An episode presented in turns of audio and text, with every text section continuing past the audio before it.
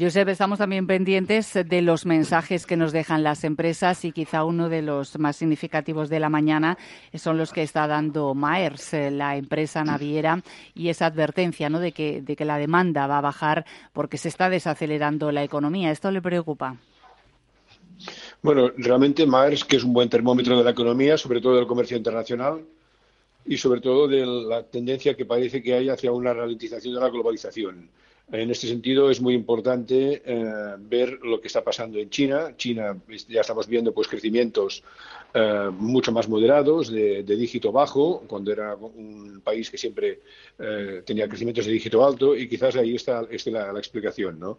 La ralentización de China, que es clave para el, para el, comercio mundial, y bueno, cierto es que para el año que viene, pues como consecuencia de básicamente de la guerra de Ucrania y del marasmo que ha creado en, el mercado de, materias primas y, en el comercio internacional, eh, veamos una economía, mm, si no en recesión, en crecimientos muy bajos. ¿no? Es, es, es, fácil esperar que el año que viene el crecimiento mundial sea del orden de dos puntos inferior al, de este año y esto pues eh, eh, se, explicaría mucho con, las previsiones de Maers. Un caso, mm, iba a decir parecido, pero en cuanto a los mensajes negativos, pero no es parecido en nada. El de Vestas, eh, que vuelve a recortar eh, previsiones, malos datos de nuevo en el tercer trimestre, sus acciones están bajando un 5%. Estaba mirando la cotización de Siemens Gamesa para ver si se veía afectado de rebote por algún motivo. De momento, Siemens Gamesa está bastante tranquila, pero mm, en este sector sector de los aerogeneradores, la verdad es que las cosas no parece que van muy bien.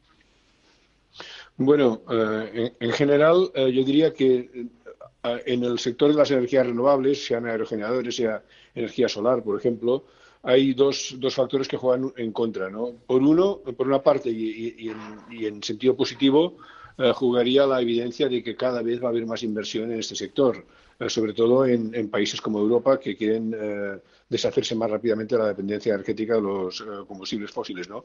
Pero por otro, indudablemente, y eso también afecta a otros sectores, como por ejemplo el inmobiliario, hablábamos de las caídas de Bonovia hoy, la subida de tipos hace que estas compañías eh, sean eh, menos valoradas en bolsa. ¿no? Al final, su gran virtud son los beneficios eh, predecibles, pero si la tasa de descuento aumenta, esos mismos beneficios, que son los que van a ser y no, muchos más, pues tienen un, valor menor. Y también los costes de financiación en proyectos muy apalancados, como suelen ser los, de energías renovables, pues se encarecen. ¿no? Digamos, los tipos de interés juegan en contra de este tipo de compañías. Sin embargo, yo creo que las expectativas a largo plazo de mm, aceleración de inversiones en, este sector deberían jugar a favor. No veo que sea sostenible una caída de, estas compañías más allá de los problemas eh, puntuales que puede tener una empresa concreta como Vestas. ¿no?